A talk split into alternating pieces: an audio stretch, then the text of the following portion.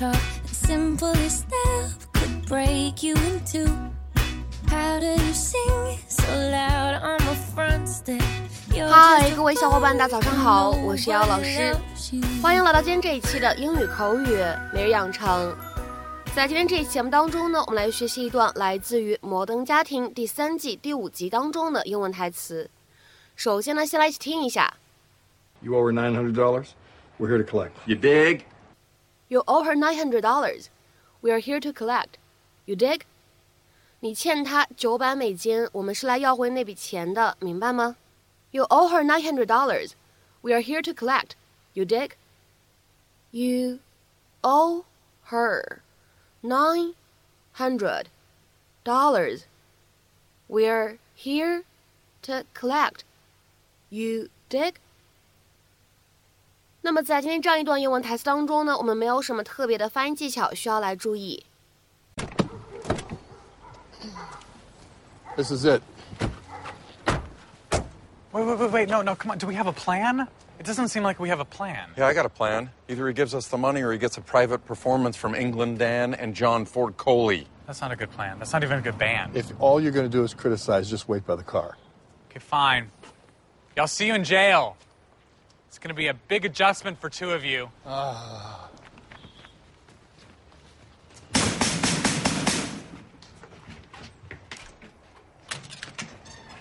Yeah? You Peter? What do you want? You know Haley Dunphy? You owe her nine hundred dollars. We're here to collect. You dig? I tried to call that girl like 10 times, but her voicemail was always full. That does sound like Haley. So how are you going to make this right? You guys want the money, right? That's fine. I don't need any hassle. Hold on, I'll just I'll grab it.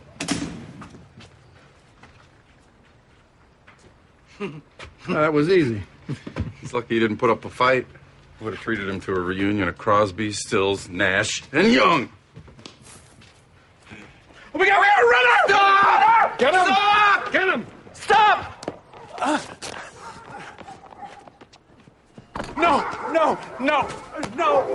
Oh, ah, ah, I got him. Oh my god, you did! Don't be so surprised. Help! He's slipping out of his skinny jeans! No. These are cute. I totally have these. 在今天这一期节目当中呢，我们主要来学习一个非常有意思的短语，叫做 you dig。you dig，它的话呢，其实完整的说法是 Can you dig it？Can you dig it？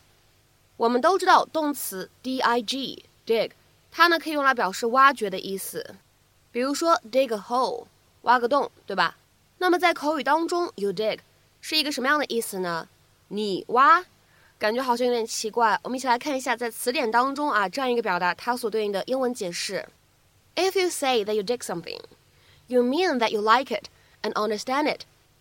所以呢，在口语当中，you dig 或者 Can you dig it？他们的意思呢，其实是你明白吗？你理解吗？你喜欢吗？你赞成吗？这样的意思。那么这样一个表达呢，它稍微有一点点 old-fashioned，稍微有一些过时了，所以各位同学呢稍微了解一下即可。下面呢，我们来看一下几个例子。第一个，Hey, I really dig those shoes。嘿，我真的很喜欢那些鞋子。Hey, I really dig those shoes。再比如说呢，我们来看一下第二个例子。You dig my meaning, man？哥们儿，你明白我意思吗？You dig my meaning, man？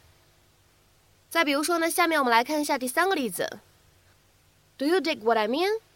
你明白我的意思吗？Do you dig what I mean？下面呢，我们再来看一下两个长的例子。第一个，We're thinking of playing an impromptu concert in the park tonight. Can you dig it？我们打算今晚在这个公园里举办一场即兴音乐会，你懂我意思吗？We're thinking of playing an impromptu concert in the park tonight. Can you dig it？下面呢，我们再来看一下本期节目当中的最后一个例子。I can dig it. I don't expect a band always to be innovative. 我能懂，我不指望一支乐队一直能够不停的革新创新。I can dig it. I don't expect a band always to be innovative.